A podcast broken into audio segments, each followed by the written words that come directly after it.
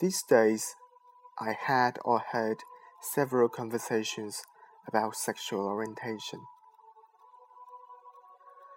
I would like to make this program because I encountered some uncomfortable feelings when talking about being or not being gay.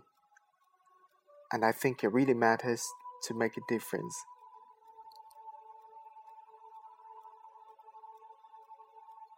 When some people claim that they're not gay, they would compliment that their sexual orientation is normal.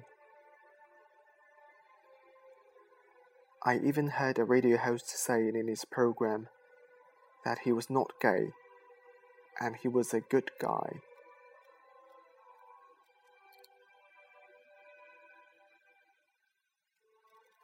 I honestly feel bad when I hear such comments.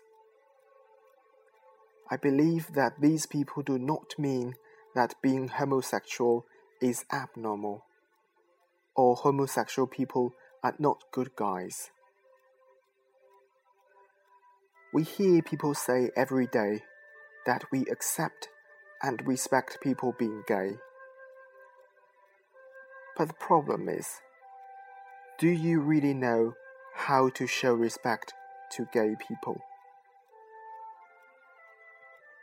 When your mind thinks that you respect them, your behavior and your words should follow. So please bear this in mind, my friend.